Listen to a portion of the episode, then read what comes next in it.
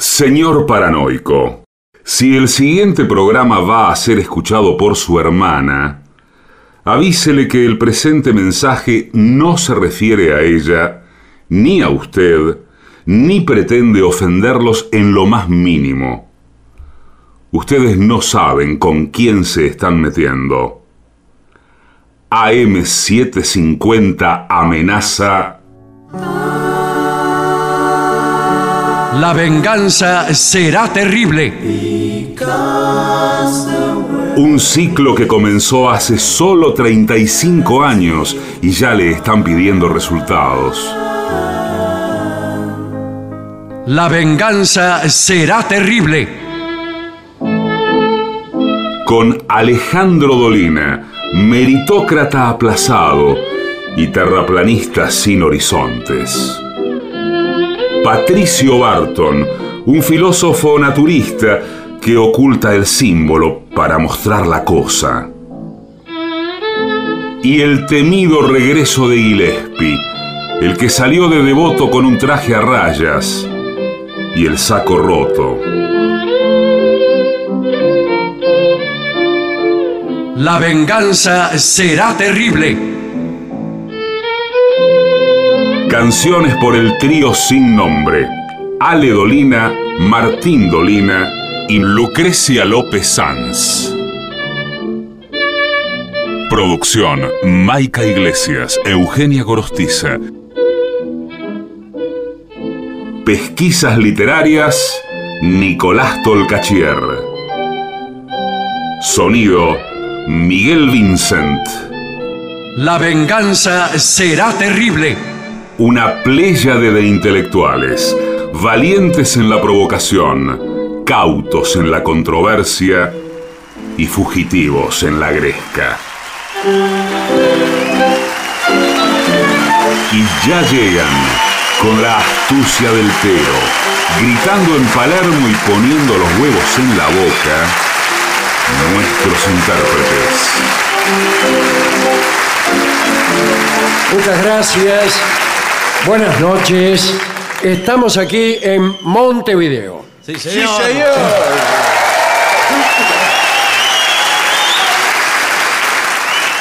Permítame decir algo. Sí. Eh, este lugar tiene eh, eh, distintas dimensiones. A ver. Eh, está el arriba, Sí. el abajo, el costado, incluso el atrás. Sí, y varios arribas también. Así que vamos a saludar a todos en conjunto. Sí. Para no andar discriminando al de la platea, al del gallinero, No, el del sector A, B, C. Muchas gracias a todos por estar presentes aquí. Les voy a...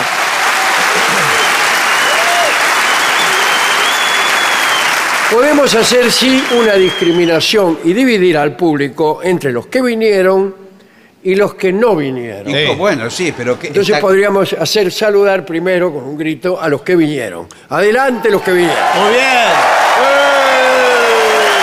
Bienvenidos. Bien. Y ahora un grito los que no vinieron. Evidentemente Hay hay, varios. pocos que no vinieron. claro. Están gritando afuera. Bien. Eh, voy a presentar a mis compañeros, Patricio Barton, Hola amigo, buenas noches. Es por acá. el artista antes llamado Gillespie, Hola, hola, hola.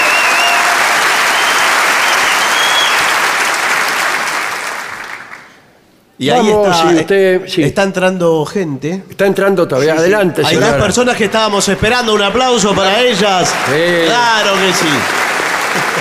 Gracias. Dale, No, no, no. ¿Cómo que no? Ah, sí, no sé, qui- están preguntando si ¿Qué? este es el espectáculo de ballet. Ah, no. Ahí se están yendo otra vez. Sí. Bueno. Se están yendo nuevamente. eh, y se están diciendo entre ellos, viste que te dije qué papelón ahora. y, y los de al lado los miran. Sí, todo. Dice, mira este. Bueno, La, la hora que viene. tenemos aquí el primer tema.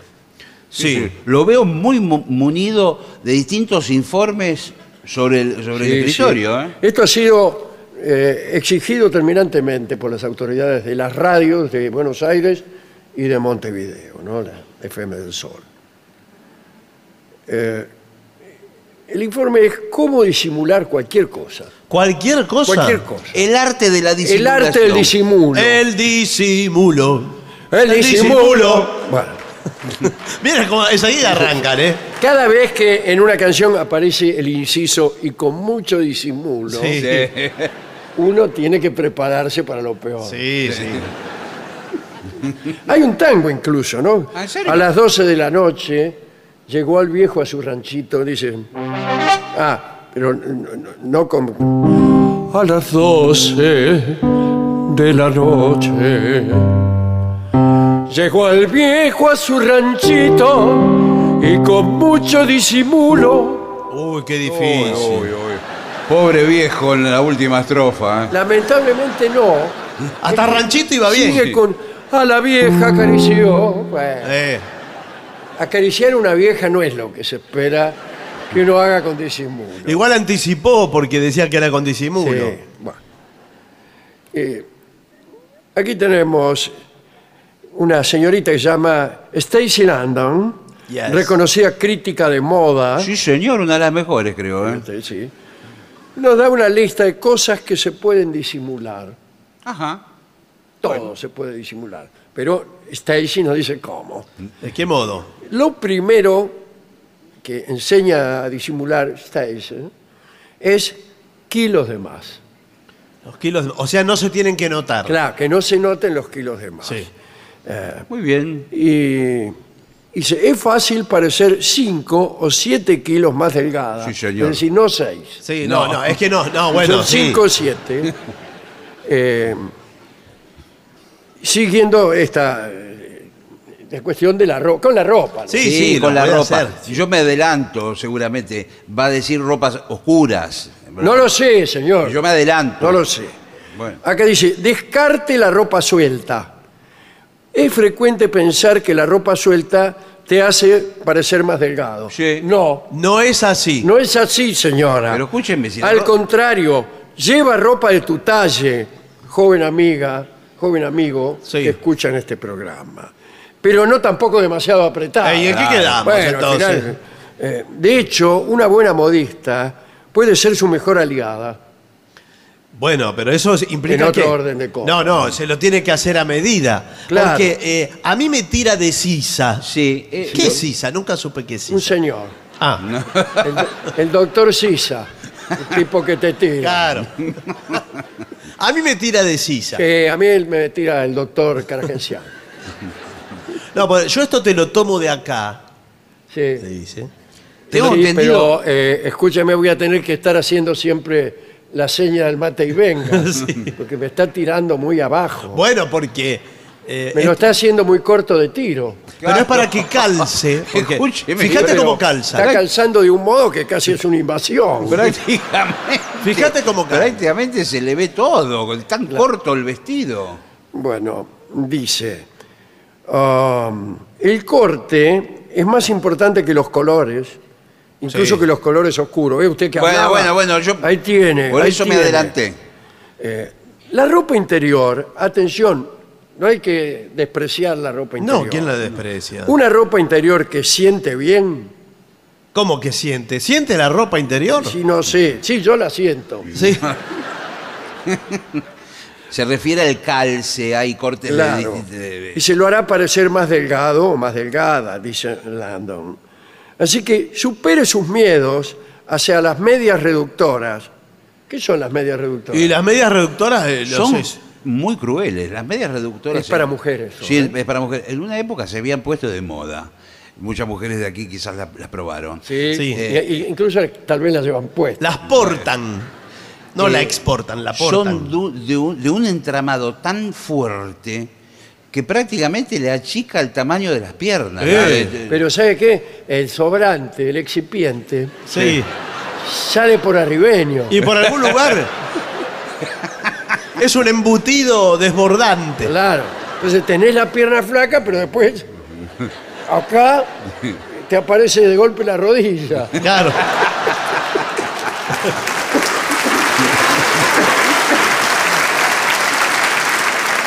Y si sigue más arriba, le quedan las rodillas adentro del corpiño. Y, bueno, eh, una gran variedad de estos productos, incluyendo corpiños que eliminan pliegues de la espalda. Ah, de la espalda. Ah, sí, más enteros. Pliegues Más de la espalda. Los hombres también se pueden beneficiar de Sí, esta señor, tecnología claro, claro, claro. poniéndose camisetas reductoras. Como los jugadores de fútbol, ¿vio? Sí, que que, se ponen. algunos usan unas camisetas que vos te las ponés y te sentís más chico. Sí, sí. Asegúrese simplemente que sea cómoda. Sí, Bueno, este ¿qué- fenómeno. dice. Sí, quiere, las quiere todas. Y que no apriete demasiado. Después, para dar la sensación de más delgadez, divida su figura en dos. Disculpe. Ah, está Me bien. imagino yo la parte de Puede arriba. sonar ilógico, pero Sí. es solamente estúpido. Sí. Sí. La parte de arriba y la parte de abajo. No lo sé todavía. Bueno. Si usted tiene un poco de panza o un buen estómago, Bueno, acá entre nosotros, ¿no? Sí. La mejor táctica es ponerse un cinturón que la cruce. No muy alto ni demasiado bajo. Pero El le queda cinturón en el demasiado medio. alto te hace parecer mayor, dice aquí. Sí, Sí. ¿Se acuerda antes los pantalones que usaban hasta acá arriba? hasta acá, la, la axila prácticamente. Pero si se lo pone a la mitad, parece Papá Noel, una cosa así. bueno, y muy bajo también te hace parecer eh, desalineado. Sí. Bueno, justo en el medio. Bien. Eh, de- esto da la sensación de un tronco más corto bueno, bueno. y, y unas piernas más largas. No sé si- no sé si es Explica deseable. Susan Landon. Sí. Lo que te hace parecer más alto y más flaco es eso, justamente. Apretarse bien el cinturón en medio de la panza. Lo mismo para las camisas. No van ¿Cómo? para afuera, no van para afuera las sí, camisas. van afuera. ¿Van afuera? Van afuera, pero no a, a la altura de las caderas. ¿Cómo? ¿Y cómo se la pone? No, ¿La a la altura de las caderas, pero no de los muslos. No, claro, Pero ¿cómo le- los muslos. ¿Pero cómo le va a Viste, llegar? Cuanto más larga tiene la camisa, más petizo parece. Claro. Claro. Le quedan la- las patas Le cortas. salen la pierna de abajo de la Claro, le camisa. salen de- Unos tiene zapatitos. 10 centímetros de pierna nada más, se ve caminando con las patitas. Sí. Bueno, destaque sus partes favorables. Claro. ¿Cuáles Exacto. son mis partes favorables? Bueno, eso usted lo Por tiene ejemplo, que si saber. usted tiene un hermoso rostro, Sí. Claro. destáquelo, muéstrelo, siempre afuera el rostro. No, ¿y dónde vas a ir? Con una capucha de. Métase dentro un barril, Claro. dice. Si no está conforme de la cintura para abajo, señor, Sí. Sí. no lleve pulseras o anillos dorados que puedan llamar la atención eh, cuando tenga los brazos para abajo. Ah, pero qué difícil. Cuando usted tiene los brazos colgando, la Claro. gente le mira lo- la- Sí. la- el anillo, qué ¿Y sé qué? yo, Y entonces mira y el le ve la resto. cadera. Claro. Y le ve, por ejemplo, esas piernas gordas que usted tiene. eh, que a usted no le gustan, a mí me parece que están muy bien. No, pero no se puede poner anillo Hay ni muchas pulsera. maneras de ser lindo, ¿eh? Sí, claro. te digo, ¿eh? Ahora, eh, y si no, ponga los brazos para arriba, si va con las Y pulseras. parece que está por el- la Lotería Nacional. Sí. Eh, bien. Eh, ¿Qué otra parte favorable? No, póngase un collar atrevido. ¿Cómo es Claro, un collar claro. Ah, atrevido? sí, sí. Usted llama la atención el collar y todas las miradas van al collar. Nadie Claro, sabe. que llame la atención sobre su parte superior, señora. ¿Sabe qué conviene eh, para, mm, para hacer ver el escote? Que de eso Claro, hablamos, ¿no? claro, sí. O vamos a seguir hablando con eufemismos. No, no, No, bueno, no, bueno, hablemos del escote con todo Bien, respeto. Claro. Yo aconsejo- usted llama la atención allí en el paso de. Payata. Sí. Algo, un colgante que marque un vértice indicador como eh, el triángulo de la Antártida. Sí. Y si puede que el colgante se meta dentro de Pero la sí, Antártida. no, Claro. pero no del todo. Y después empiezan todos a mirar a ver Sí, dónde claro. está el colgante. No del todo. A Entonces ver eso, qué hora es. eso señala eh, un Sí. camino para la mirada. Sí, sí. Sí, es cierto. También una flecha, usted está aquí. Bueno, sí, sí. Bueno, sí, eh, todo esto es inútil, ¿qué quiere que le diga? Pero sigamos disimulando. Acá aparece otro señor, que es Bobby Brown, autor del manual de maquillaje de Bobby Brown. Bueno, Ah, qué sí. bien. Muy Y esto es para disimular años de más, no kilos. Años, Los kilos perfecto. ya lo disimulamos. Sí. Con esa eh, rapa que usted se puso, la Sí, camisa. la camisa por la rodilla. Claro. bueno. ¿Cinco o siete años de más? Sí. Dice, eh, o- no, no hay que recurrir a, ni- a la cirugía plástica ni las inyecciones de Botox, no, dice. Eh, el corrector de ojeras es clave. Eh, Sí. Sí, señor. Usted se hace corregir bien las ojeras Sí. y asunto arreglado. Elija un tono amarillo. Claro, eso es lo que le iba a decir, Sí. porque la ojera generalmente es negruzca, es oscura. Entonces, si se pinta ¿Qué bien. tal, negro? De amarillo le queda como un violetita. Sí. Ahora negro y amarillo le queda eh, de Peñarol las ojeras que tiene. Le queda una. O si no, también, o con negro y azul se lo puede Ah, hacer. Ah, con negro y azul. Negro y azul son los colores del glorioso Liverpool. Son las ojeras. hay nada igual en la República Oriental del Uruguay. Negro y azul. Bueno, discúlpeme. No, no, está bien. Era. Irrupción, acaba de irrumpir la hinchada del Liverpool. Eh, dice, para disimular años, empiece a pintarse. Eh, mírese al espejo siempre con luz natural. Y pero le tiene que tener una ventana cerca, algo. Y con solo corrector mentira. No, no, yo tengo otras ideas mucho mejores. Ah, bueno. Por ejemplo, la, eh, eh, Scotch Tape. Sí, en la cinta Scotch. La cinta Scotch se pone acá. Y Sí, se tira pero- toda la, el escracho Patrick. Sí. Y queda, le queda la cara lisita. No, como- pero Bueno, se, le sí, ve, pero- se le ve brillosa la, la cinta Scotch que se le mete por el cuello. Claro, le queda. Este, para eso una bufanda. Sí. Una buena bufanda y la cara que emerge. Hay que estar quieto, eso sí. ¿eh? Sí, muy quieto. pero Además hace ruido, ¿vio? Que cuando se mueve. Eh, yo no de- descartaría la cirugía plástica para el disimulo. Sí.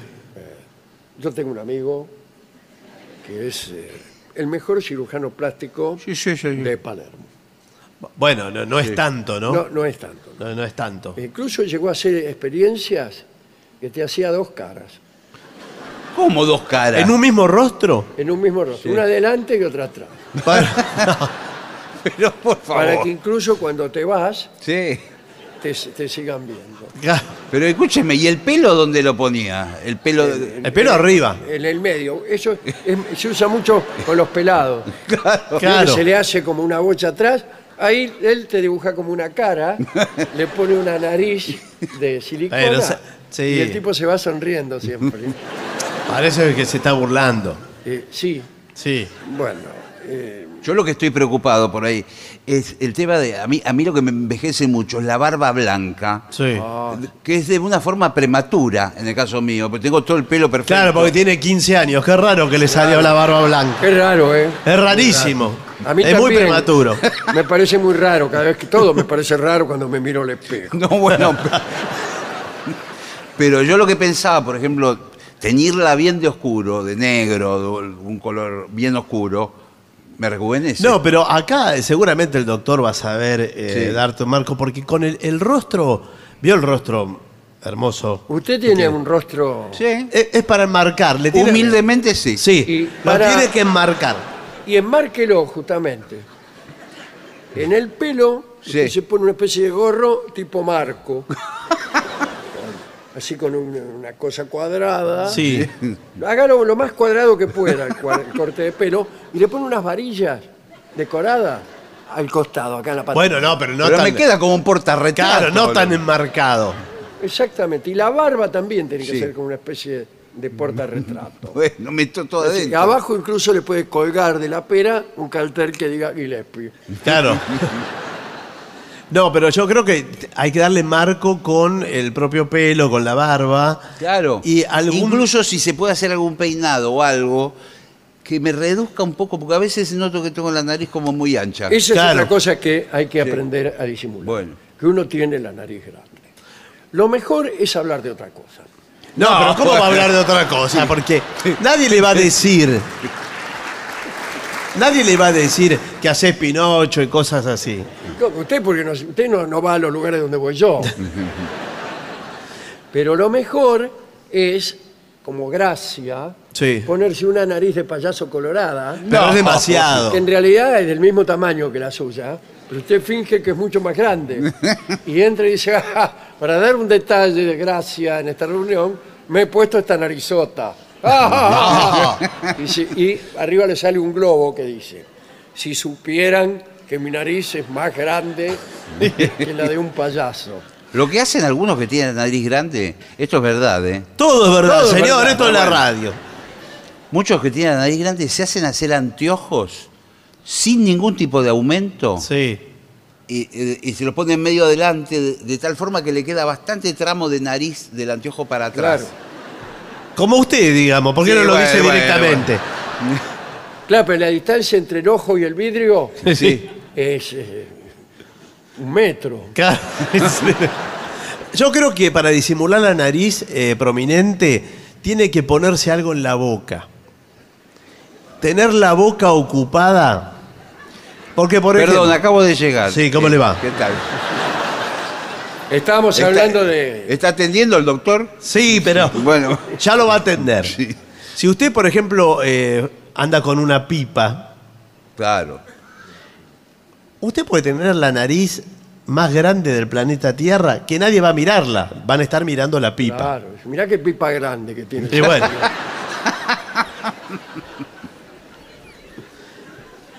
Y ahí ya lo, ya lo tiene solucionado. Bueno, también hay eh, alguna clase de caramelo. Sí. No hay más, ¿no? ¿De cuáles? O chu- un chupete se puede poner. Bueno, pero el chupete es muy. es muy llamativo. Sí, tiene razón. El mal aliento. El mal aliento. sí, No hay es forma. difícil. Que tiene las orejas grandes también es difícil de disimular. ¿eh? Sí, las orejas grandes sí, dificilísimo. A menos que se deje mucho pelo al costado. Mucho, pero Sí, hay que directamente ocultar la, la oreja, Sí, que no se sí. vea si es grande o si es chica. Y si no, ande con dos pipas en la boca. que tampoco van a mirar las orejas. En Japón eh, hacen operaciones eh, que te achican la oreja. ¿Ah, sí? Sí, sí. Y los ojos. Y también todo. Pero, ¿y qué hacen con el sobrante? Porque lo que sobra de oreja. No, no, pero lo que pasa es que la, la operación es que el, de- el borde de la oreja lo dejan perfecto como está. Ah. Y lo que le cortan es en el medio, después le, pe- le pegan el borde contra la cabeza. Claro. Se llama, eh, allá se llama Oleca Chicha. Bueno, sí, bueno. Qué raro el nombre. Oleca Chica, quise decir. Sí, sí. Claro. Después está Oreja Sucia también. Y todo así. Todo por el estilo. Mal aliento. Ahí está. ¿Cómo disimular el mal aliento? Pastillas de mentol, No de ten- menta. o sea, no teniendo mal Ah. aliento. Bueno, pero eso. claro, eh, eso sí, no bueno, es disimular, eso es eh, combatirlo, Claro. convertirlo en bueno. Disimular el mal aliento para mí es que uno tiene mal aliento Es dificilísimo. y no tiene nada para eh, cambiarlo, para modificarlo, está con una mujer, o si usted es una mujer está con un señor, ¿Y cuándo o lo que apareció? sea, Sí. y está por producirse el ósculo, Sí, bueno, está ¿qué bien. cosa? y usted no quiere acercarse o quiere ¿Es mal Quiere aliento? que el otro no se dé cuenta de- del mal aliento que usted tiene. Y bueno, no, pero- eh, respire para adentro. o, Sí. o suspire para adentro, para decirlo mejor. Sí, pero eso cuánto le dura. Claro, No dura eh, mucho claro, tiempo. sí. Te conduce al desmayo seguro. No, lo que tiene que hacer es de repente, si usted tiene mal aliento, tapar el aliento malo con otro. Por ejemplo, fumar. Bueno, la pipa, otra vez. Bueno, Otra vez la pipa. Según la doctora Christine Wu, ¿qué tal? Mm, me suena. organizadora de la conferencia de la Sociedad Internacional para la Investigación sobre el Mal Aliento. La Eh, ¿Cuánta gente hay que tira la Sí. guita? eh? lo que será ese congreso, ¿no? Oh, Dios mío, no sonrían. El té verde contiene altos niveles de catechinas. Sí. ¿Qué son las catechinas? Son como la oreja sucia, Sí, sí, sí. eh, que que químicamente envuelven los compuestos del aliento maloliente y lo enmascara. ¿Cómo? El, el aliento es un, es un problema de olor, Sí. no de, ver. Se enmascara algo para que uno no lo vea. No, pero le dice, le, le ¿Cómo lo pone, vas a enmas- eh, enma- eh, enmascarar para que no lo huela? sí, le pone un, or- un olor arriba de otro. Claro. Sobre el olor fétido. Claro. ¿No vio, por ejemplo, que el- el- los artículos de limpieza o cuando uno va a comprar hay aerosoles que tienen un olor perfumado? Vienen varios Sí. distintos hedores. Bueno, el chicle elimina el 50% del mal aliento. Bueno, y O el sea otro, que, la otra mitad, ¿qué hace? No, fuma. ¿La confume- mitad cuál es la mitad de un mal olor? A ver, dice, córteme este mal olor por la mitad. Córrame ese mal aliento. Claro. Bueno, ¿cómo ocultar el hipo? Imposible.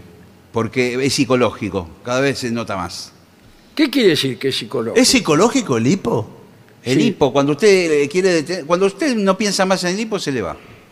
No, pero eso no es una explicación científica No, yo que no se dije. pueda dar públicamente. No, no, yo hay unos consejos que son perfectamente inútiles. Si usted está en una reunión importante, levántese, vaya al baño y tome nueve o diez sorbos rápidos y seguidos de agua. ¿De la canilla? Bueno, de donde fuere, Sí, de de- lo que tenga. Eh, si se encuentra en medio de un examen, respire hondo y contenga la respiración el menor, mayor tiempo posible. Trate de no morirse en la No, mesa de sí. examen. ¿Por qué no se respeta a la persona con hipo o en situación de hipo? No tengo, no sé, tengo idea. Yo soy muy respetuoso del hipo Sí, bueno. sí. y de cualquier ideología. Bueno, No. pero por eso. Me parece que es el Lo que pasa momento es que de, el- de acá que- lo que nos está diciendo el especialista, que el, el tema de, de hipo es un problema térmico, es una diferencia de temperaturas. Generalmente, por eso, si por ejemplo el hipo se produce por un líquido caliente, usted Sí. toma agua fría. Eso Ah, mire. nunca lo escuché en mi vida. Yo nunca lo escuché. Yo tampoco. Ah, Ahora, en un examen, como dice acá, uno puede elegir el vocabulario y interponer palabras que empiecen en H y P Sí. claro. en el momento en que siente que le va a venir la contracción. Pero es que justo coincide. El cuadrado de la hipotenusa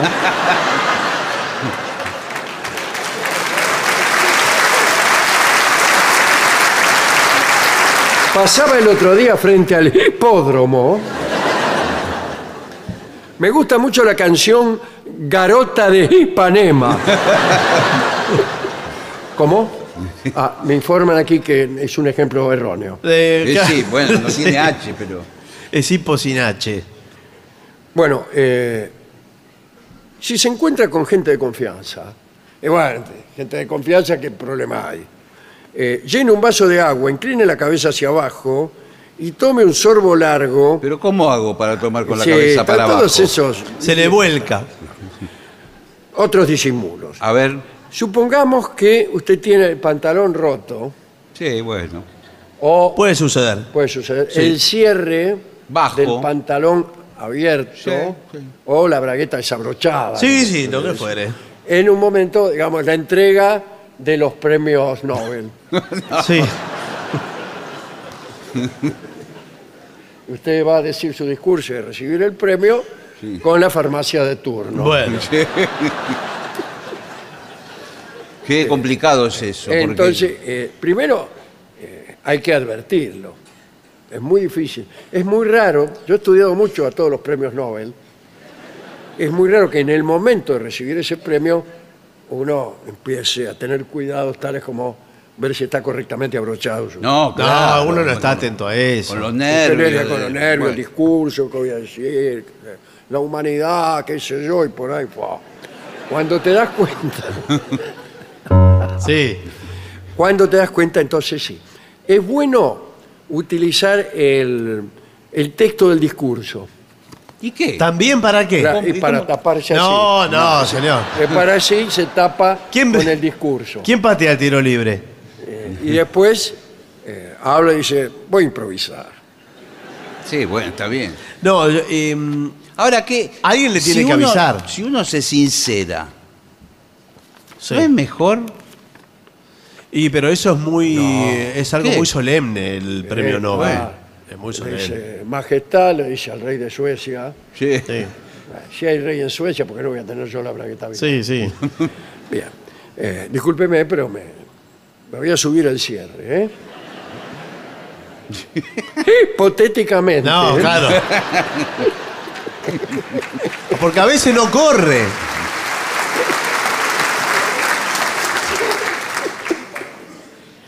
Bueno, eh, ¿qué otra cosa se puede disimular? Bueno, aquí está. eh, usted está en una cena, justamente con el rey de Suecia, después de que le han entregado el premio. Sí. Nobel. Sí, sí. Eh, y no le gusta lo que le han servido. Uh, no. Eso es. ¿Cómo no disimular? Para mí, eh, tiene, algo tiene que comer, por lo menos. Sí, se lo tiene que comer. Los bordes tiene que comer algo. Por eso conviene se- se- sentarse cerca de alguna maceta, Bueno. algún adorno floral. No, bueno. O al- cuando usted come algo y ve que es, dice guácala, piensa Sí. usted, eh, en cualquier momento se da vuelta y escupe el bocado, lisa y llanamente. Ahora, cuando esto no es posible, bueno, Bueno. ¿Y qué pasa si usted va almacenando en la boca todo el platillo? Sí, yo creo que sí. Y después Eso se es. levanta y se va. Bueno, es que no le pregunten nada, ¿no? Porque claro, pero lo que pasa es que cuando se va no puede hablar, No, No. claro. no puede dar explicaciones. no, no puede dar su hipótesis Claro. ahí. Pero em, por suerte los seres humanos estamos provistos de una cosa que tenemos adentro de la boca, Adivinen qué, Yo sé lo que es. que es todo músculo, músculo, músculo, sí, sí. Yo sé lo que es. llamado... Campanilla. No, Carlos. lengua. Ah, bueno. Lengua. Y la lengua se divide por regiones según los, eh, los sabores. Vio que tiene en la punta, dulce. Sí. Después a los costados, señor. Salado. Y después viene ácido y amargo allá atrás. no me digas. Sí. Entonces, Acabo de llegar. ¿De qué, están qué tal? hablando? ¿Cómo le va? ¿Qué tal?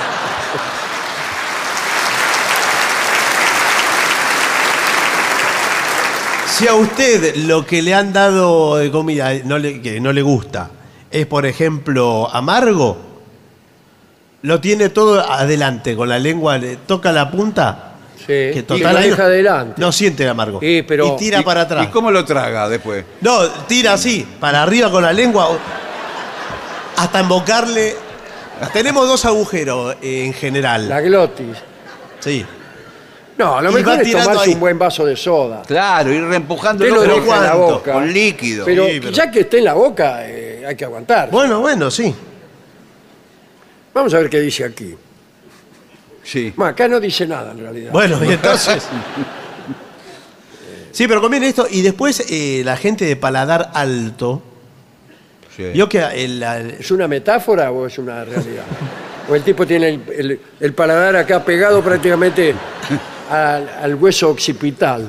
No, eh, sí, porque gente, digamos, con poco cerebro Sí. tiene por lo menos la ventaja de tener un paladar abovedado. Claro. Entonces va Sí, pegando ahí parece todo. una iglesia. sí. claro. Y pega. gótico. Ahí va pegando con la, la lengua, pum, pum, todo arriba. Mientras puede hablar perfectamente. ¿Y qué hay de los eh, condimentos? Eso puede, Y- usted puede cambiarle el sabor a la comida, poniendo todos los condimentos que hay en la mesa. Sí, pero cuidado porque si usted, por ejemplo, le pone mucho picante, que es un recurso, eh, le empiezan a llorar los ojos. Claro. Y usted tiene que explicar esa situación de llanto. Sí, sí. La tiene que explicar con una historia de vida. Claro, algo. Claro. ¿Por qué está llorando ahora?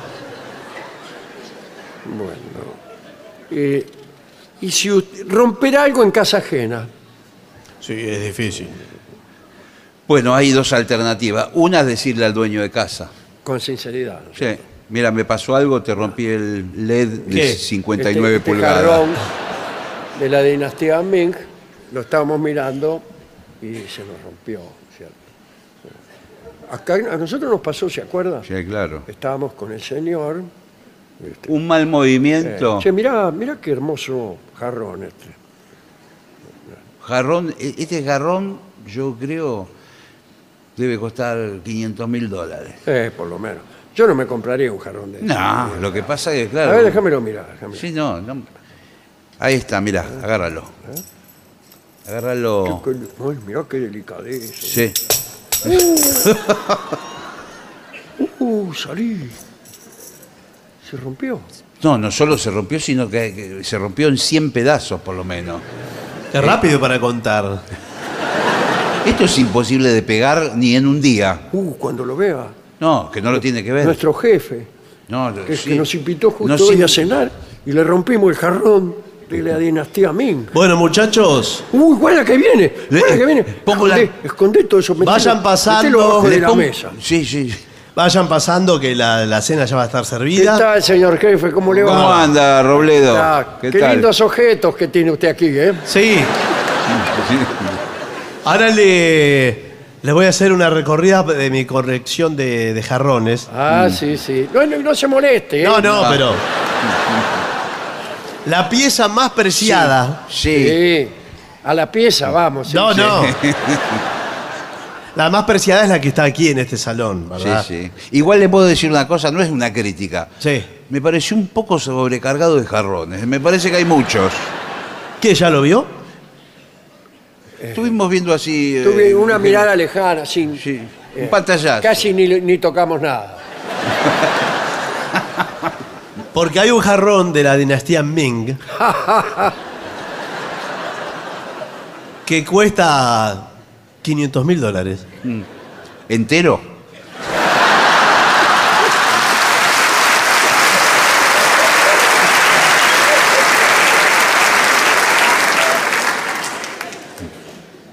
Un momento, ¿puedo hablar con mi compañero? Sí, hable, sí. hable. Estamos arrinconados. Vamos, vamos a disimular esta situación. Sí, pero está hablando para del- que él eh, cambie directamente el ángulo de, de esta conversación. Hay que hablar de otro tema. Sí, hay que hablar de otro tema. Eh, no. Cuando llegamos ya estaba roto. ¿Qué cosa?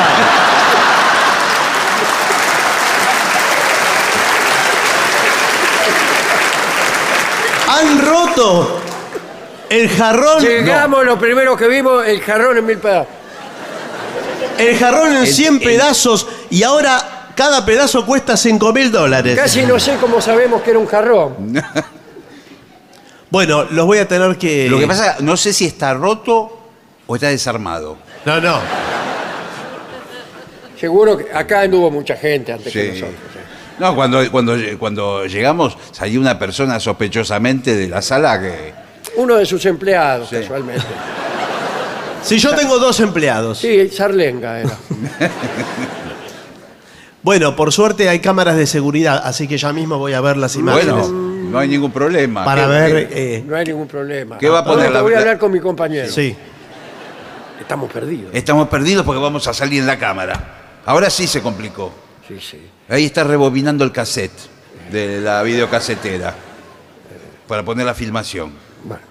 Bueno, Sí, señor jefe. Bueno, quiero que vean en estas imágenes. sí.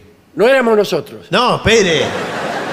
Hemos visto al entrar dos personas disfrazadas de nosotros. Quiero que vean y que todos mis invitados, todos ustedes, Sí, es una fiesta imponente. la- imponente en el palacio. ¿Cuántos invitados, señor jefe? Sí. Están ahí invitados, A ¿verdad? ver, vamos a... que se Sí, están. Están. ¿Alguno de ustedes rompió este jarrón? Bueno, pero ya lo veremos en las imágenes. Como puede verse, aquí hay dos cuerpos deformes. Ese es usted con su señora esposa. No, señor. señor. Eso es antes que llegáramos. Y fíjese los movimientos torpes de este sujeto. Sigámoslo con la mirada y escuchemos lo que dice. Tomás, agarralo. A ver. 500 mil pesos cuesta esto. 500 mil pesos, mira, es de la dinastía Ming. Se rompió todo. Ahí está. Hay un error en el audio que dice 500 mil pesos, pero son dólares.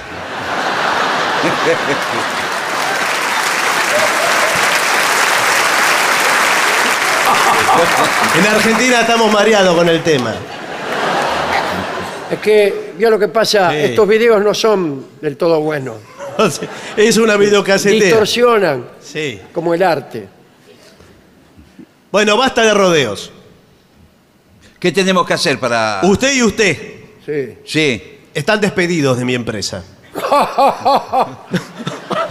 Así que te haces el piola. Yo pensé que me iba a cobrar los Sí, 500 mil sí. dólares.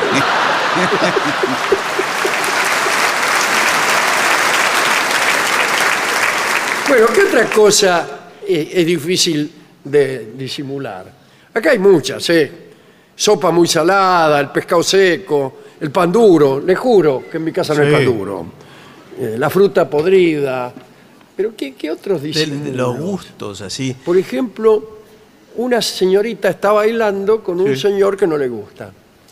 ¿Y por qué está bailando? No, porque salió a bailar. Porque los- la sacaron. Claro. Ah, eh, tuvo que- El boliche estaba oscuro, no lo vio Claro, bien. Lo vio y ahora no sabe cómo echarse atrás. Bueno, vuelve a la oscuridad. Es una forma. No, se puede, eh, alguna excusa puede decir, con permiso. Con permiso, soy el tango. Eh, no, Ah, no. dice- Antiguamente se usaba la excusa de que ella decía, tengo que ir al baño. Bueno, que nadie va más al baño ahora. Y los des- baños de los bailes están llenos de señoritas Claro. que han recusado Sí, no quieren salir. al que se les insinuaba. Sí. Pero sí, no hay eh, más que excusas. ¿Qué, qué va a decir? ¿Cómo va a No, disimular? nadie se va. ¿Por qué va a disimular? Eh, yo iba siempre a un bailongo Sí. que se caracterizaba por su oscuridad, Sí, como la mayoría. como la mayoría. Pero este no tenía ni- ningún oasis de claridad. Y solamente podías ver a quien te había estado acompañando en la esquina, que había un farol. Eh. Bueno, yo vivía justamente en esa esquina. Ah, mire. El farol, le decían el, farol del desengaño. Y entonces a la noche no podía dormir. ¿Por qué? Tiene un continuo. eh, uh, uh, uh. Eh. No que no podía conciliar el sueño, estaba ya. uh, que es lo que decían las damas o los caballeros. Sí, sí. Lo que pasa que. Cuando veían el, el verdadero rostro de, de su acompañante. Yo creo que igual es como dice Barton. Para mí hay que quedarse en la oscuridad y disfrutar el Sí. momento. ¿Para qué? Eso, ¿qué necesidad hay de una anagnórisis? Es decir, de un reconocimiento. ¿Qué necesidad hay de que este recurso aparezca en nuestra vida? De conocer la verdad. Permanezcamos para disimular esto. Hagamos que ni siquiera podamos percibir que no nos gusta. Vivamos al oscuro, sin revelación, sin sacarnos la careta al final del baile. Y entonces el engaño persistirá y será una perpetua ilusión. Usted podrá imaginar que su compañero es el más apuesto de los caballeros, por más que sea yo. Me parece muy bien. No está muy, no está muy descaminado eso, ¿eh? No, está de bien. tratar, eso es lo- el famoso autoengaño se llama. Eh, y funciona y es la única manera de creer. Hmm. ¿Usted le gusta eso o prefiere la amarga verdad? Bueno, podríamos empezar por, eh, por este gesto dulce del autoengaño. Al menos en este, en este primer momento. Sí, pero hasta que viene alguien con el corazón encendido de ilusión y nos trae en la mano la verdad, y ahí viene el conflicto, que es lo que uno no quería. Lo que uno no quería es pensar realmente. Pero llega. Bueno, ¿qué hacemos con esta, digamos, con esta función? ¿Permanecemos en el oscuro, en la oscura y engañosa ilusión? ¿O con todo coraje nos enfrentamos con la luminosa verdad y somos desdichados para siempre. Eh, Piénselo. Mientras tanto, pasaremos a otro asunto. Sí. ¿Un asunto más luminoso, quizá? No lo sé, haremos una especie de pausa sonora y vamos a lo que se llama el ensayo de hoy. O sea, lo que antes llamábamos la charla. Y es evidentemente más alegre. Se Ah, toma bien. mucho más alegre. El fin del mundo. Ah, bueno, Por, por, suerte. favor, señor, ese es el tema. Bien. Lo mejor de la 750 ahora también en Spotify. La 750 en versión podcast. Para que la escuches cuando quieras. Lo mejor de la 750 en Spotify. Dale play.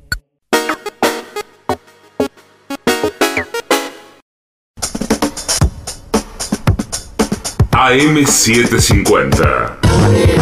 Objetivos, pero no imparciales. AM750. Objetivos, pero no imparciales.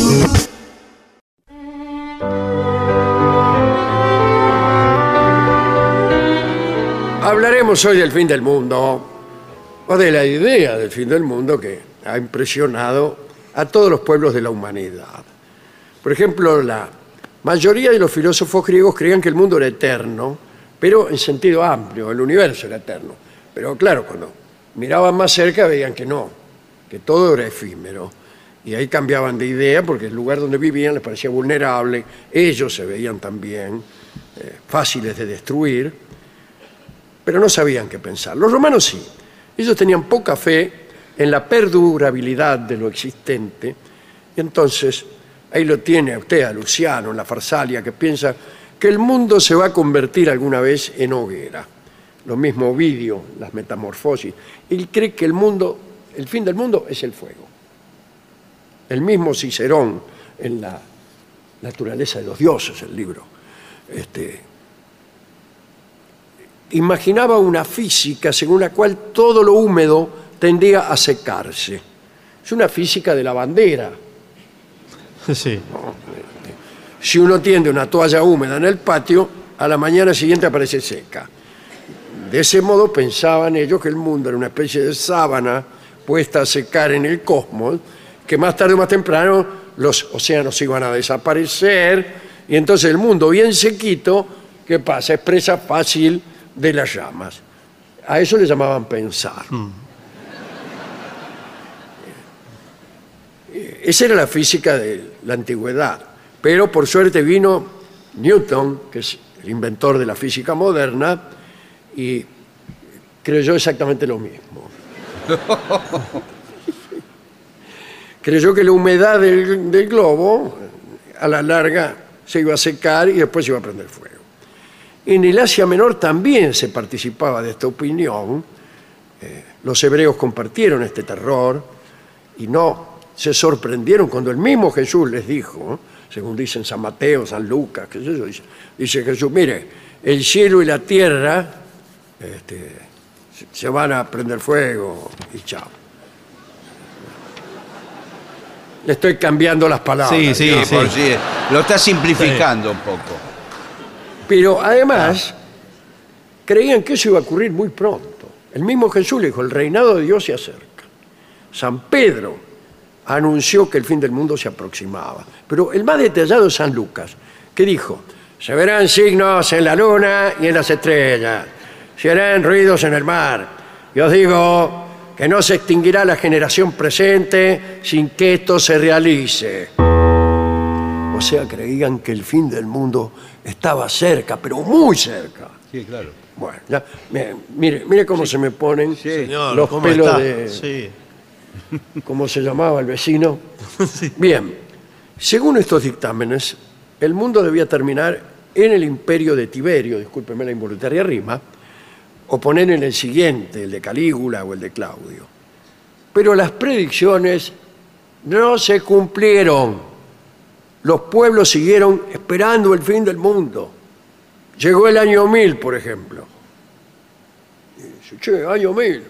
Y empezaron, la gente decía, bueno, se termina el mundo, 31 de diciembre del año 999, chao.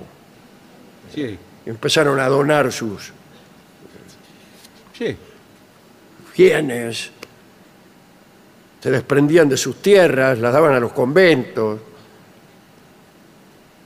Según últimos estudios, todo esto es mentira. ¿En serio? Todo esto es mentira. Era un- no, no, no lo hicieron. Todos los miedos del- de- del año 1000, esa cosa romántica. eh, No, es mentira. Primero, no sabían qué año era. En aquel tiempo había tanto atraso, vamos a decirlo así, que la gente no tenía ni calendario, Claro. ni, ni estaban muy de acuerdo los calendarios. Y no, no sabían mucho qué año era. Eso es lo que dice ahora el mundo científico y, de la historia. Pero yo no sé tampoco si esto es cierto, qué sé yo. Bueno, Hay- es- esos bailes que hacían diciendo, bueno, vamos a bailar y a divertirnos. Total, mañana es el fin del mundo. Entonces, excesos, Sí. orgías, mentira. Bueno, se me, me están haciendo la historia muy poco interesante. Sí, difícil. Si me empiezan a desmentir todo. no, usted lo dijo. Bueno, no, digo. Los brahmanes no estaban tan apurados en la India, ¿no? Sus cronologías son tan largas que casi son una metáfora de lo perpetuo. Eh, Porque decían, ponele, mirá, lo hemos dicho hace poco, un chal de seda rosa, roja, con Z, una vez cada 100 años, ponele cada mil, cada 100 años terrestres, ¿no? un volumen de roca cúbica, de, una, ponele una montaña de mil kilómetros de alto. Una vez cada 100 años lo rozan con un chal de seda. Lo que tardaría ese roce en, esta vez con C, Sí. En erosionar por completo la roca equivale a un kalpa. ¿Y qué es un kalpa? Un kalpa es un día en la vida de Brahma. Más o menos 4.320.000 años. Por eso son gente tranquila, los hindúes. Sí, Sí. bueno. Se toman su tiempo para todo. Y lindos tipos estos los de la India. Ellos hablan de cuatro edades, ¿eh? la edad de oro, la de plata, la de cobre, la de hierro. En cada edad eh, se va reduciendo la duración de la vida humana. En la edad de oro, ponele, eh, 84.000 años vivía un hombre. Bueno. Y después empiezan a decaer hasta que llegan al, al cuarto, a la cuarta edad, en donde eh, incluso la, la estatura se iba achicando. Ajá. El- el- estos que vivían 84.000 años medían 8.400 metros. Muchacho alto, Bien, Sí, ¿qué le sí. parece? 8.400, 8.500 Sí, metros. bueno. Y en, en la edad más pequeña, la, la edad de plomo, ya medían un pie. Y vivían 10 años estos petizos. 10 años, pero de 8.400. Eh, los egipcios tenían una idea a mitad de camino. Fijaron la fecha del fin del mundo a los 36.500 años. No se sabe de qué, ponele, de este momento. Sí, total. Orfeo decía 100.020 años. Bueno, mil años, que es poco, fue una cosa tradicional de la que acabamos de hablar, ¿no? Pero los egipcios también decían que las almas de las momias volvían al cuerpo después de mil años. Ah, Así que... Y después aparece San Juan con el Apocalipsis y habla también de mil años. ¿eh? Ahora, ¿qué pasa? Llegó el año mil, no terminó el mundo. Claro, y entonces. ¿Y qué hacemos? Cada vez que se produce una profecía acerca del fin del mundo y pasa el día indicado y el mundo no termina, eh, lo que primero que se hace, fijar una nueva fecha. Y sí, bueno, pero más vale. pero- Pero cada vez es menos creíble, me parece eso. Voy a leer brevemente algunas ideas de algunos pueblos. Por ejemplo, eh, el fin del mundo como resultado de la inconducta de los gobernantes. En el reino de Japón se creía que el príncipe era símbolo y emblema del universo. Por lo tanto, calculaban que sus conductas y movimientos influirían en el mundo y podrían modificarlo, perturbarlo y destruirlo. Y ahí está Sir James Fraser, que ha explicado que el emperador, como encarnación de la diosa Sol, la diosa Sol, era el centro dinámico del cosmos, bla, bla, bla. Pero un gesto inadecuado del emperador podría alterar la naturaleza y ser el origen de desgracias. Así que cuidaban muchas cosas, que los pies desnudos del emperador no tocaran la tierra. Eh, Algunos impedían que el sol diera directamente sobre la cabeza del emperador, porque si esto ocurría, la una inundación era inevitable. En otros lugares, como en Usebul, los astrólogos eh, recomendaban al emperador o al rey que mantuviera la más absoluta castidad.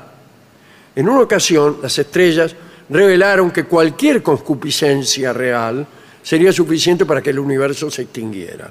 Pero el rey, que había aniquilado sus propios deseos durante dos años, una noche, sin poder controlarse, Bueno, señor. vio, vio cómo es esto. Sí. ¿no? Iba a tocar alguna cosa. No disimulaba tampoco. Este, bueno, cayó, es un decir, Sí. sobre la inocente Itun, hija de un consejero, y la amó salvajemente. Solo se detuvo ante la intervención de los sacerdotes de palacio que echaron agua helada sobre la pareja. Eh, pero Por favor. por favor, señor. Me- me- me- sospecho que esto es un agregado mío. Sí, sí. Sí. Bueno, al conocerse la noticia, el pueblo se horrorizó y lloró. Pero al ver que pasaban las horas y el mundo no desaparecía, las personas abandonaron las creencias de sus mayores, destituyeron al príncipe y murieron en inexplicables guerras civiles. Última idea del fin del mundo. Entre los esquimales del estrecho de Bering. Ajá. En la isla de Careloy, en las cercanías del estrecho de Bering, los escasos pobladores creían que el fin del mundo ya había sucedido y que la humanidad ya había sido aniquilada y que ellos mismos no eran sino restos insignificantes de la gloriosa raza humana. El clima implacable y las míseras condiciones de vida auspiciaban esa idea. Sí, claro, ayudaba un poco. Eh, eh, eh, era imposible no creer que aquel infierno blanco era lo que quedaba después de haberle restado todo. En aquellos parajes el espíritu se resistía a inclinarse hacia el futuro. Bueno, nadie hacía maniobras previsoras. Los pobladores comían lo que podían, no guardaban nada.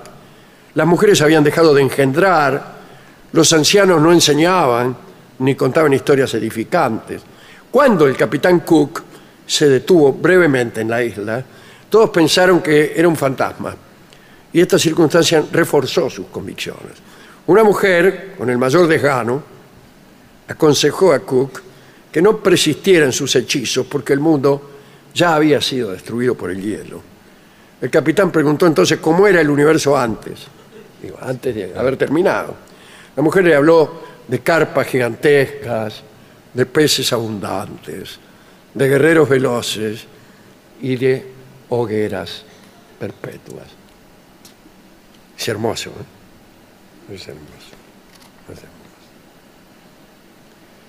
Después de cumplir con su burocracia demiúrgica, esto es en Nueva Guinea, el creador, Malen Fung, se retiró al lugar más lejano del cosmos y allí se durmió. Cada vez que esta divinidad, Malen Fung, se da vuelta en la cama, produce terremotos o erupciones volcánicas. Un día Malen Fung se levantará de su siesta y se caerá al cielo. Chao. La catástrofe pondrá fin a toda vida.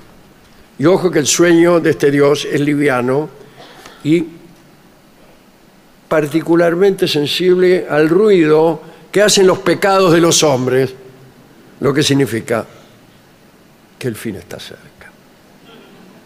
El fin del mundo no será, me temo, artístico, es decir, no vendrá a cerrar un círculo de acontecimientos como en una obra de teatro. No estará acompañado por acordes finales, ponele.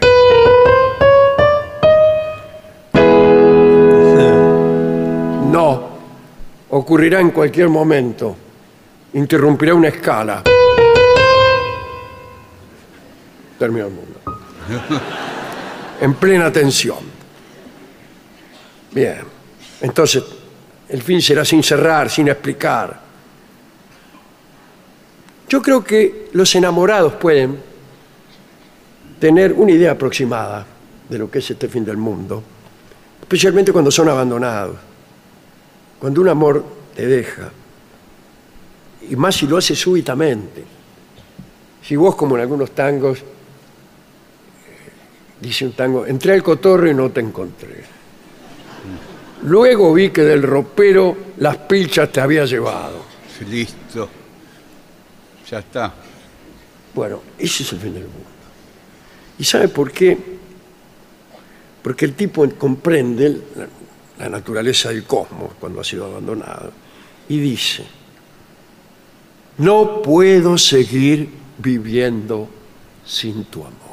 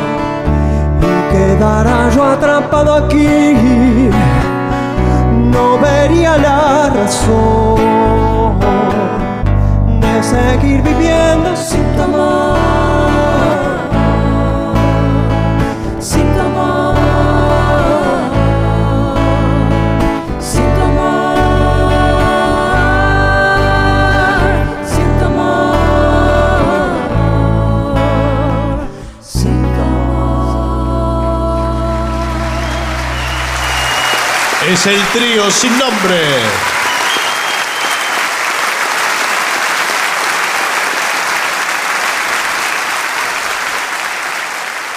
Adunilam, la Asociación de los Docentes de la Universidad Nacional de La Matanza.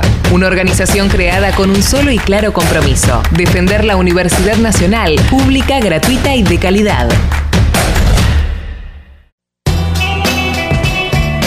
AM750. Objetivos, pero no imparciales. AM750. Objetivos. Pero no imparciales.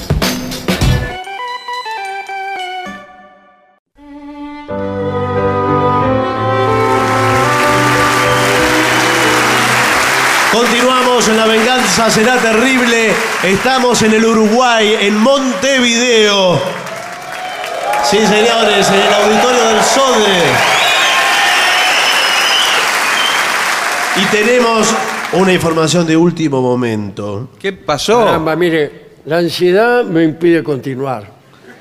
Acá me dice la producción, no es, no es el fin del mundo lo que voy a anunciar, eso tranquilo. Por suerte. Arrepentíos. Pero el día 4 de septiembre volveremos a Montevideo con la venganza. Aquí mismo. Accediendo a gentiles amenazas.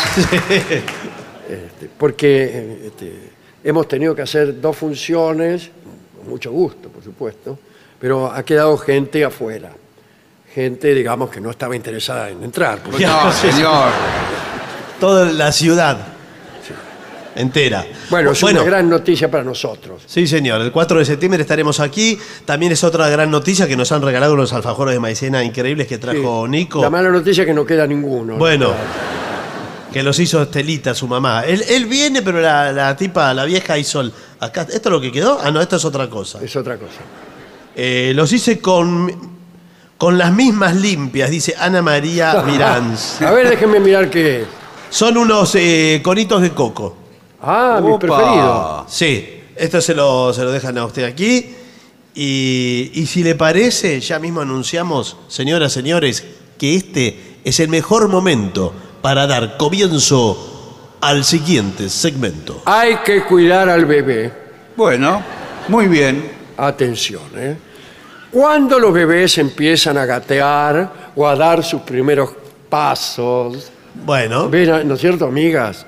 Bueno, y ahí toda una cosa que dura como media hora, horrible. Y ahí eh, vienen los consejos, que es lo que queremos dar. ¿Qué, qué cosas son peligrosas para el bebé? Y todas. el mundo. Todas. Nómbreme algo. el colectivo, el bus. justamente eso no es peligroso. Pero ¿cómo que no va a ser peligroso? Sí, ¿Puedo nombrar algo? Enchufes eléctricos. ¿En el colectivo? No, en la Ah. casa. Pero en el colectivo se te puede escapar el bebé por la ventanilla. Bueno, Vio, Uno abre la ventanilla y se distrae conversando con la señora de enfrente o de al lado. Sí. Y el bebé empieza así. cuando usted mira en su regazo no hay nadie. eh, pero cuídelo. Y el bebé ve la ventanilla abierta y hay una sensación que el bebé se fue por la ventanilla. Entonces usted hace detener el ómnibus, se bajan todos, qué sé yo, hasta que el bebé aparece ¿En dónde? eh, bajo el asiento de adelante. Ah, bueno. Es una pequeña película que yo pensé Bueno, no. Bueno. junto con Campanella para No filmarla. sé si- ¿Y el, Sí. argu- el argumento es ese solo? ¿Es eso solo el argumento? Es solo, es un argumento sencillo, Bueno. pero lo hacemos durar, ¿eh? No, eh, pero- ¿Cuánto dura la película? Eh, más dos o menos? horas. Eh, pero es mucho. El bebé crece. Bueno, pero los enchufes son el primero de los Bueno, ¿qué peligros. le dije yo? Eh, eh, dice, los enchufes con tomas de tierra son más seguros. ¿Qué es una toma de tierra? Sí, un cable a tierra que tiene el... ¿Vio que hay enchufes que tienen dos patas? Dos agujeros tienen los enchufes. Bueno. Los No. enchufes no tienen patas. No, pero ahí está el, el- el- el macho y, y el hembra, digamos. Claro. o la Claro, hembra. ¿cómo le va? O la Acabo de macho. llegar. ¿Cómo le va? pero todo le tenemos que explicar. Y hay uno que tiene tres patas, que la Sí, tercera... sí. Sí, Felicitaciones. el chiche sarlenga. Sí. Ahí viene el cable a tierra, mirá. La tercer pata es el cable a Está tierra. saliendo señor. con cable a tierra. Bueno, Bueno, eh, es peligroso. claro. Eh, si el, el bebé introduce estos dos dedos, ¿Cuáles? estos, o cualquiera otros, Sí, sí. En, en realidad no importa el dedo que el, el bebé... No, lo mismo le transmite la electricidad. Claro. Eh, se, se fulmina. Sí. Bueno, Prácticamente. bueno, pero si usted tiene un disyuntor instalado... Exacto, es lo que iba a tener- decir. Mi marido es disyuntor. Después, elimine el acceso a las ventanas. ¿Cómo Sí. acceso a las No ventanas? tenga ventana directamente. No tenga ventanas, hay que, hay que tapiarlas directamente. Y, eh, Bueno, tam- ya- es decir, no le ponga al lado de la ventana una silla, una escalerita. Claro. ¿Para qué? Para que el bebé pueda subir y tirarse. Es la tendencia natural del No, no es la bebé. tendencia, pero... Cada vez se están usando mucho más un dispositivo que se llama rejas, con lo Sí. cual eh, no, el, No lo conocía.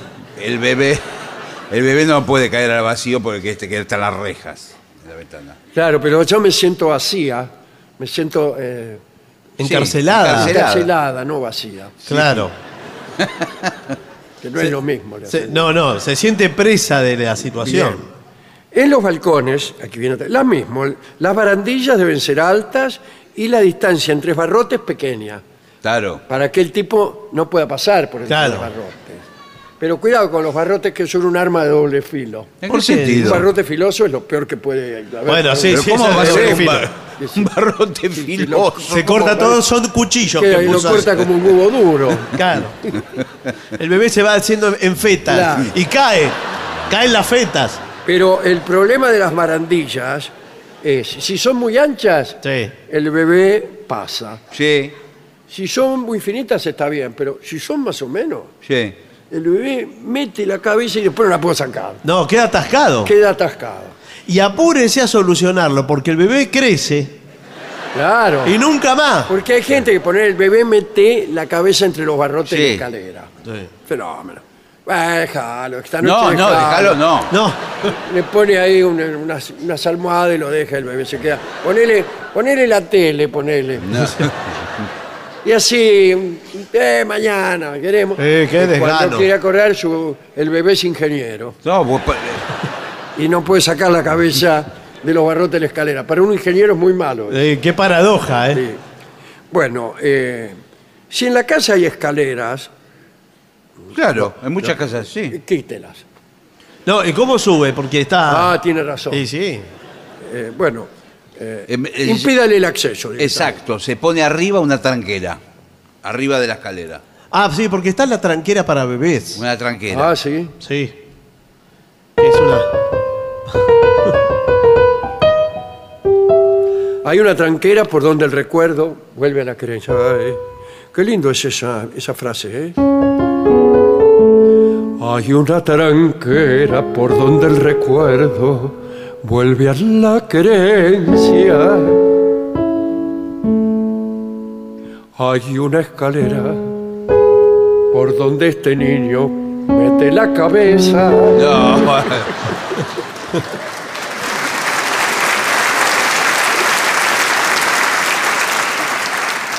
Eh, bien. Cuidado también con las cajas de costura.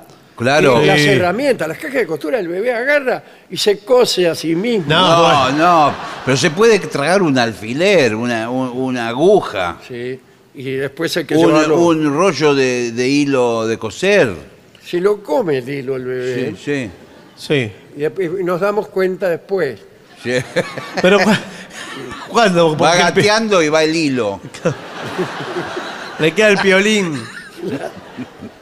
Va gateando Sí. y va dejando un, un hilo como huella. un rastro.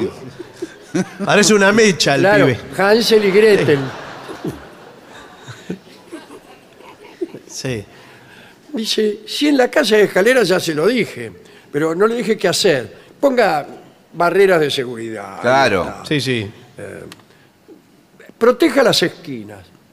Todas no- las esquinas. No lo deja ir al bebé a la esquina. No, No, no. no, la- De los a un muebles. boliche en la esquina. Sí. No, es- no es un lugar para un bebé. No, por No. supuesto que no. Ah, no, las esquinas de los muebles. claro. Peor todavía. No, no, porque vienen. eh, Ni boliches ni muebles, nada. No, señor. No, ahora se venden eh, se venden unos, eh, unas puntas redondeadas. Claro, porque mu- muchos muebles tienen, por ejemplo, las mesas son cuadradas. Claro. Bueno, y lo- los, ángulos que tienen son, eh, son Hay que evitar peligrosísimos. el ángulo. Bueno, por eso, y se venden unas puntas redondeadas que son blandas. Está Buenas hecho- tardes. ¿Qué tal? ¿Cómo le va? ¿Tiene puntas redondeadas que son blandas? Sí. Bueno. Y dice, coloque antideslizante debajo de las alfombras y atención a los juguetes. Cerciórese de que los juguetes son adecuados para la edad del bebé. Claro. Bueno, la edad del bebé es nada, cero. No, no, no, cero no, ya Edad tiene algo. cero. ¿Cuántos años tiene su hijo? Cero. No, bueno. Cero considerando años, pero claro, es pero por 0,8 El ejemplo, puede niño ser. aprende a decir su edad. ¿Cuántos años tenés? Cero. No. Hay juguetes para todas las edades. Claro, están eh, indicados en la caja exterior, Sí, señor. En, el, envoltorio, dice la edad. Sí, siempre es exterior la caja. Por lo general es exterior. No, no viene adentro de un muñeco, la caja del muñeco. El muñeco se tragó su caja. Dice Eh, los años 1, etcétera. Este triciclo es para cero años. No, esto no, no es para cero. Yo le, le recomiendo, bueno, eh, todos los juegos de, de estimulación temprana, ¿verdad? Eh, a la mañana. Eh, no. Nosotros trabajamos. eh,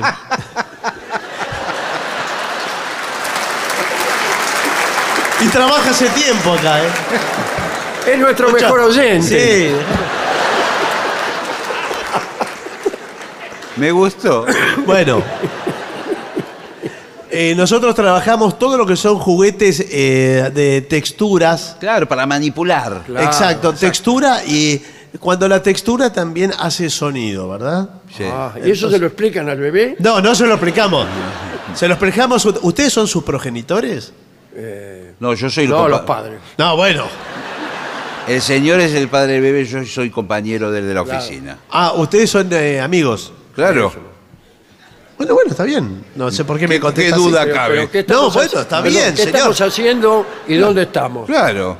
El señor tuvo un bebé por su cuenta. No, está bien, señor. Yo, Yo no, no le tengo pregunto nada que ver. Pero no le pregunto nada. Le atiendo de mil amores. Todos los días vamos a trabajar en una empresa y 20 testigos. Bueno, sí, pero está bien. No hay problema. Yo lo que le digo es, acá trabajamos las texturas Sí. y el niño necesita eh, relacionarse con distintas texturas, ¿verdad? Entonces, Blando, duro. Claro. usted mire, toque acá, por ejemplo. Me da no sé qué. No, señor. Vamos, hombre. A ver. Acá le digo. ¿Vio? ¿Qué diría que es? ¿Es una textura de qué Para características? mí blanda. Para usted que no la tocó.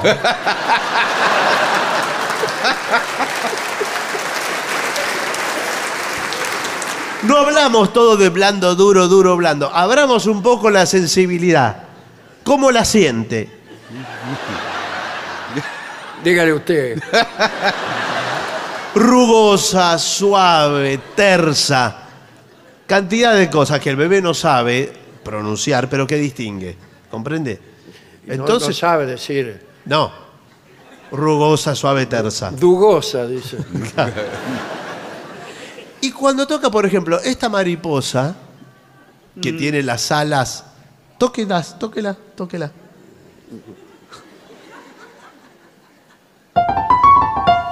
¿Vio? Parece que tuviera algo adentro, como un granulado. Ajá. Sí, como semillas parece que tuviera dentro. Exacto. Muy bien su amigo, ¿eh? Sí. Entonces ese ya despierta la sensibilidad del niño que le- los dedos le van, va entendiendo cómo es el mundo. Voy a llevar un sonajero.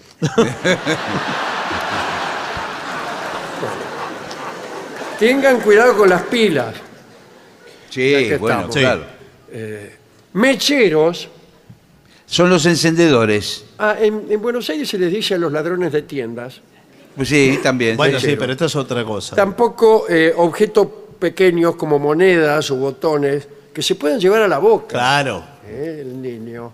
En cambio, dele cosas grandes.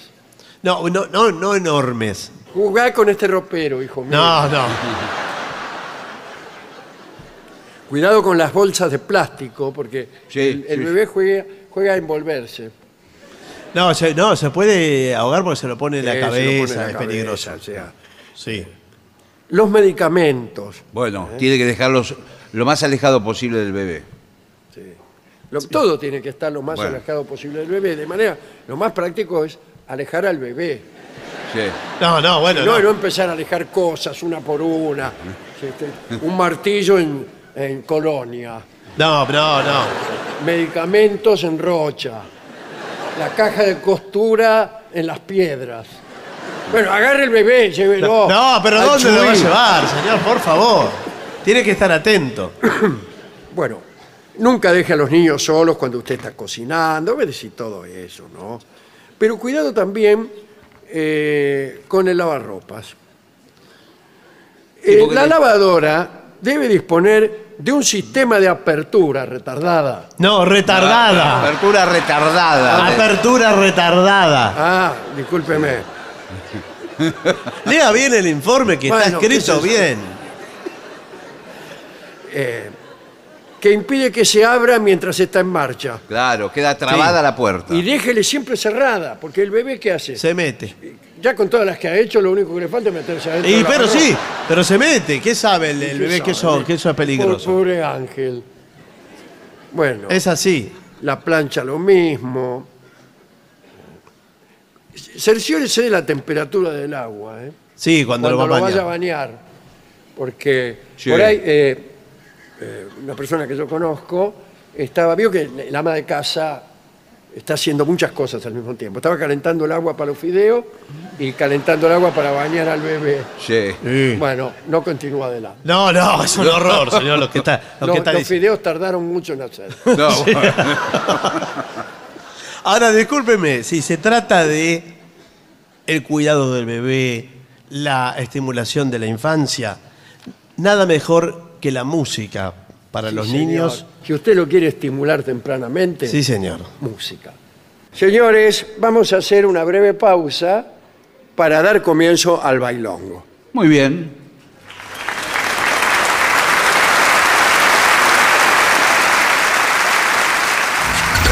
Lo mejor de la 750 ahora también en Spotify. La 750 en versión podcast. Para que la escuches cuando quieras. Lo mejor de la 750 en Spotify. Dale play.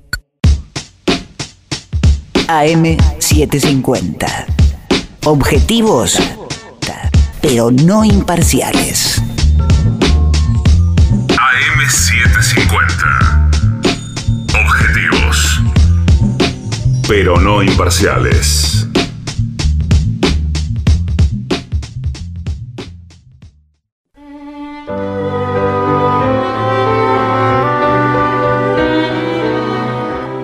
Y llámelo nomás a nuestro maestro que cuida al niño. Y ya llega al auditorio del Sodre de la ciudad de Montevideo, nuestro querido y nunca bien ponderado maestro, el sordo Arnaldo. Y acompañan esta noche a nuestro querido maestro, los integrantes del trío sin nombre, Lucrecia, López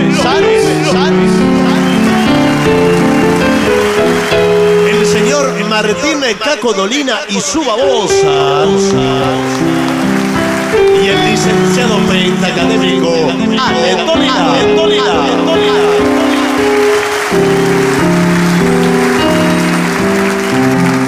Muy buenas noches, maestro. Buenas noches también a la gente del trío sin nombre. Hola, Muy ¿qué tal? ¿Qué tal? ¿Cómo va?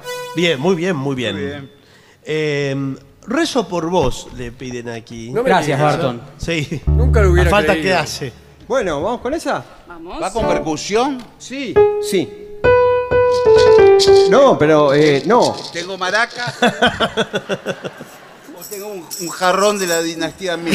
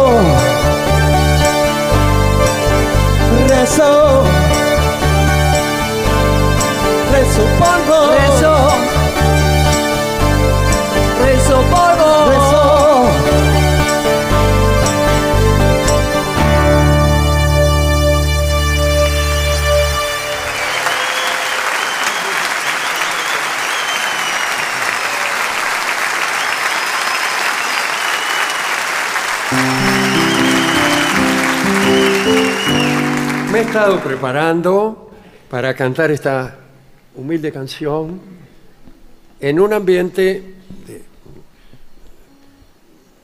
atorrante, Atorrante, bien. un ambiente atorrante. Bueno, está bien. Y para lo cual he cultivado un resfrío durante toda la semana para lucir consternado.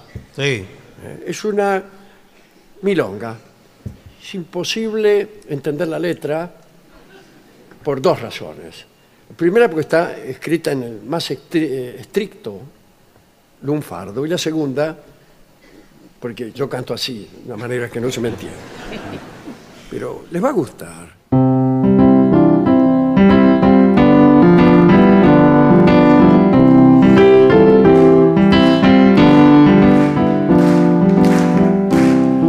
ni oresa de la metedura de abacanados antojos que al escracharme en tus ojos sentí la noble dulzura.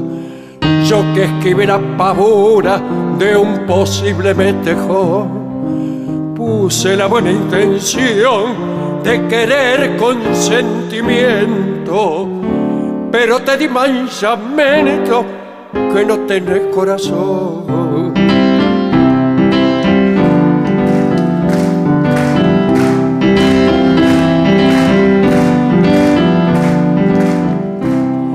Naciste con el coraje de enloquecer los chabones y andas a los picotones mezclada en el sabalaje.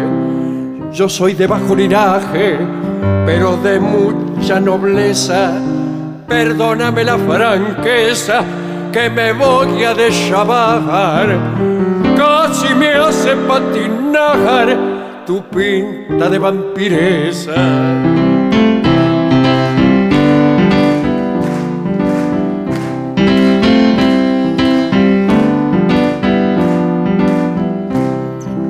Fuiste reina en los burdeles donde tallas con valor.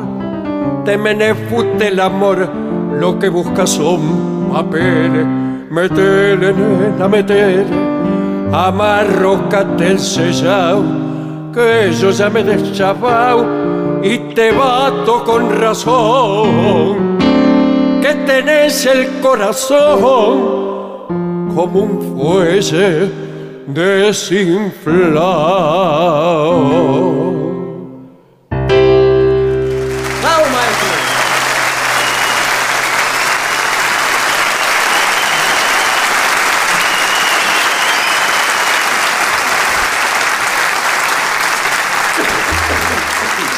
Para Diego de Buceo pide madera noruega. Madera noruega, vamos. De con los Beatles. Vamos. Sí, sí. Oh.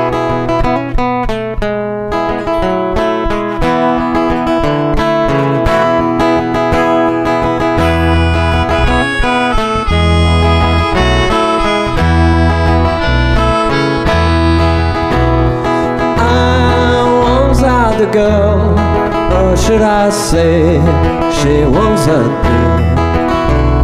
She showed me her room, isn't it good? Norwegian wood. She asked me to stay and she told me to sit anywhere. So I looked around and I noticed there wasn't a chair.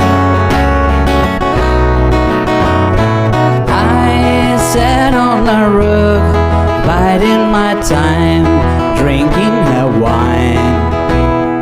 We talked until two, and then she said, It's time for bed.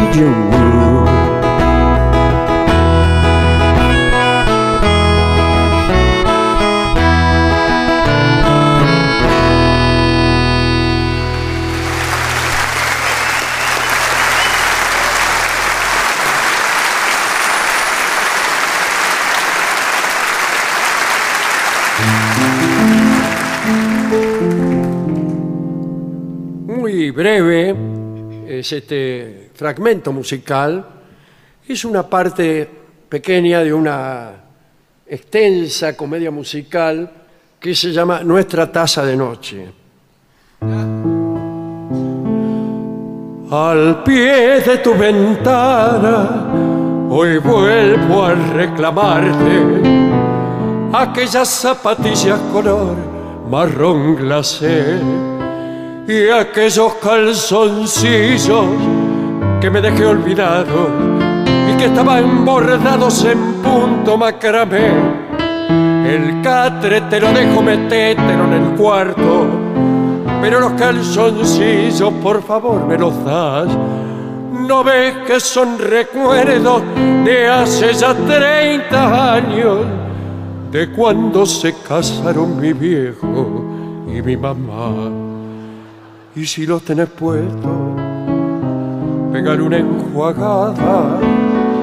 Mañana a la mañana los pasaré a buscar. Es la última gauchada la mano, te lo pido.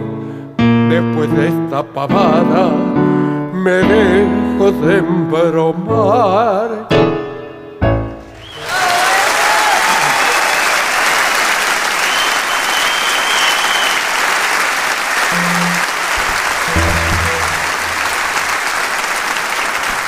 A ver, el trío, ¿de quién es el tema Venus o quizás Versus o, o algo así? Venus, Venus. Venus. Venus. Ahí, eh, eh, lo empezamos y lo van a reconocer. A ver. Ahí está.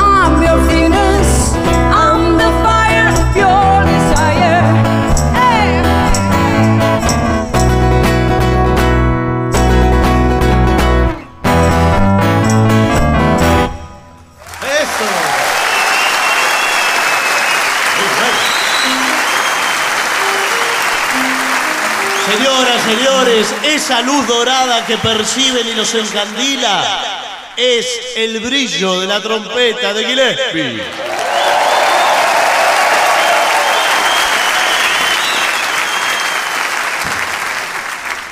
Gracias. Ríase un poco más Gillespie. Gracias.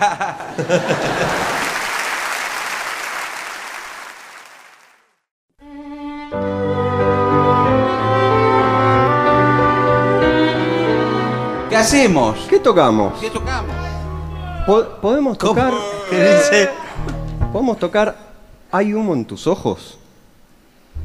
¿En qué tono? En mi bemol mayor.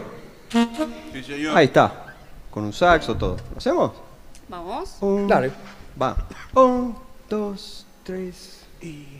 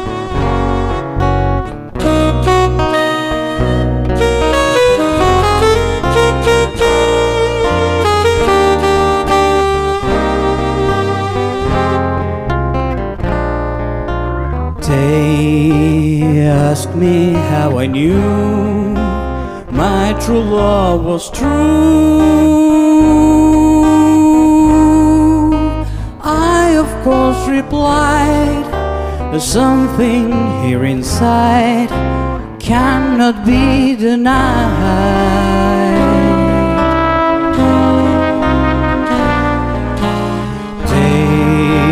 Said someday you'll find all who love are blind. When your heart's on fire, you must realize smoke gets in your eyes.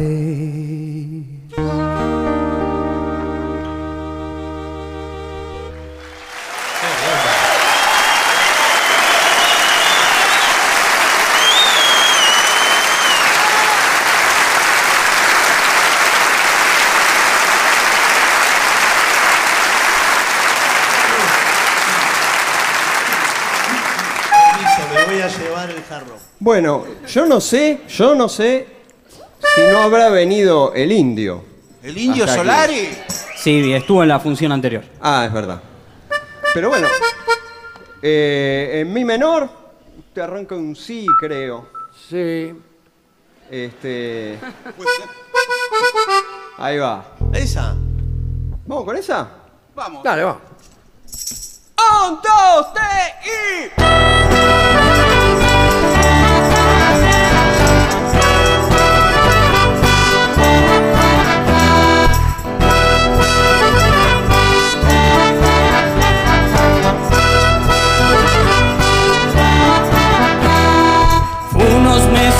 caseros y su estrato roja.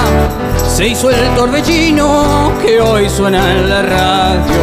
La ceniza no caía desde su cigarro y estaba en sus ojos desarmándote.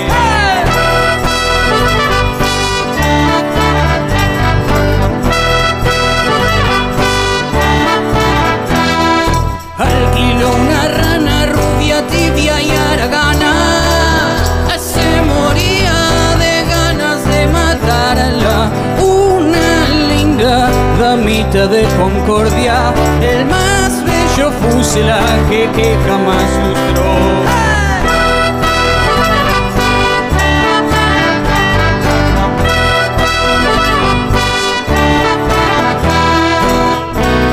un par de promesas imprudentes y así fue que de ellas aburrió las minitas aman los payasos y la pasta de campeón.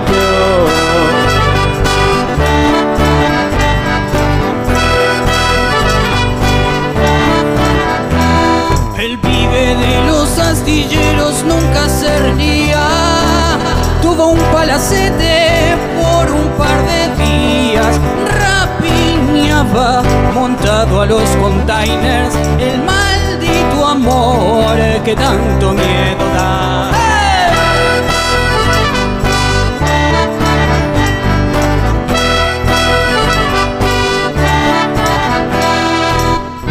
Ciertos reyes no viajan en camello, ellos andan al tranco del amor.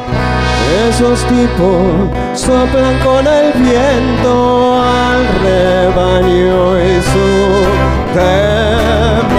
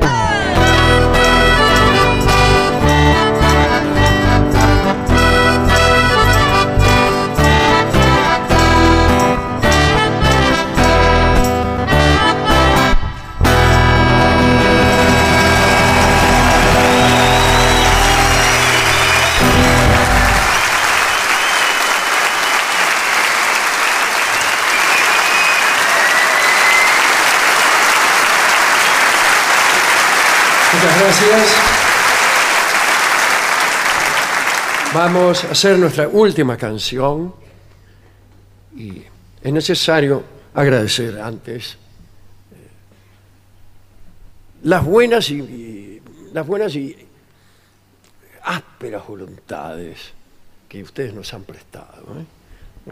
Nos han aplaudido y nos han recibido con cariño, pero también hay hemos notado un pensamiento en el público, una exigencia que no es necesario que sea expresada. Eh, Por ejemplo, suponga usted que el público manda una comisión y nos dice, mire, este es un público exigente, así que déjese enromar. Sí. No, pero usted sabe cómo es el público. Al verlo, al ver sus reacciones,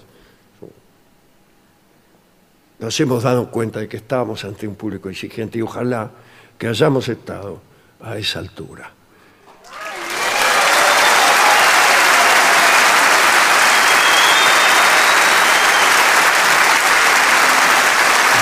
Muy bien. En ese caso no vamos a hacer la última canción. Eh, Pero sí, vamos a hacerles eh, un homenaje a un escritor argentino. Sí, señor.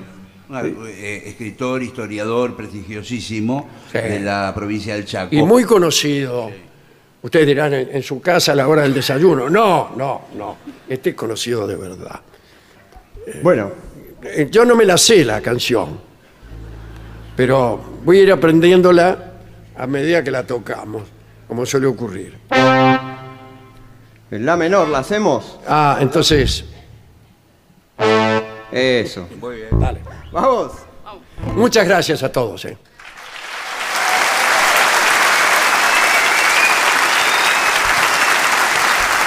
Un, dos, tres y.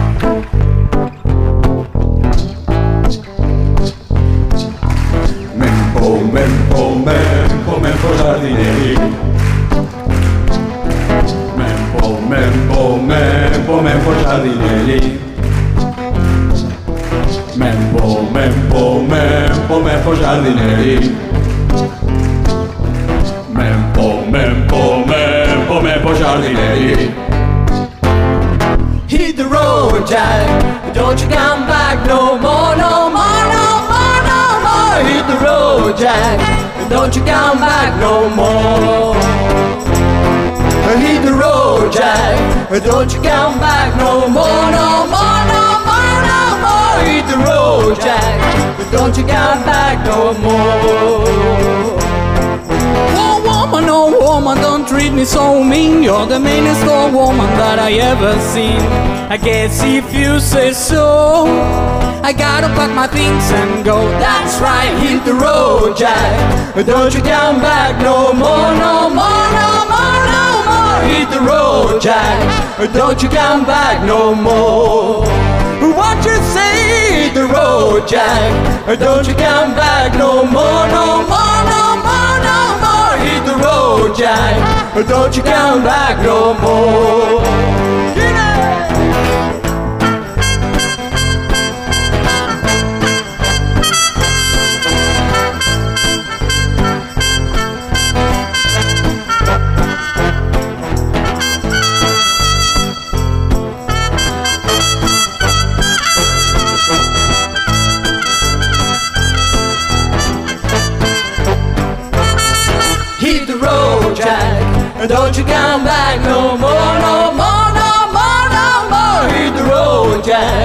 Don't you come back no more. What you say? Hit the road, Jack. Don't you come back no more, no more, no more, no more. Hit the road, Jack. Don't you come back no more. Don't you come back no more. Don't you come back no more. Don't you come back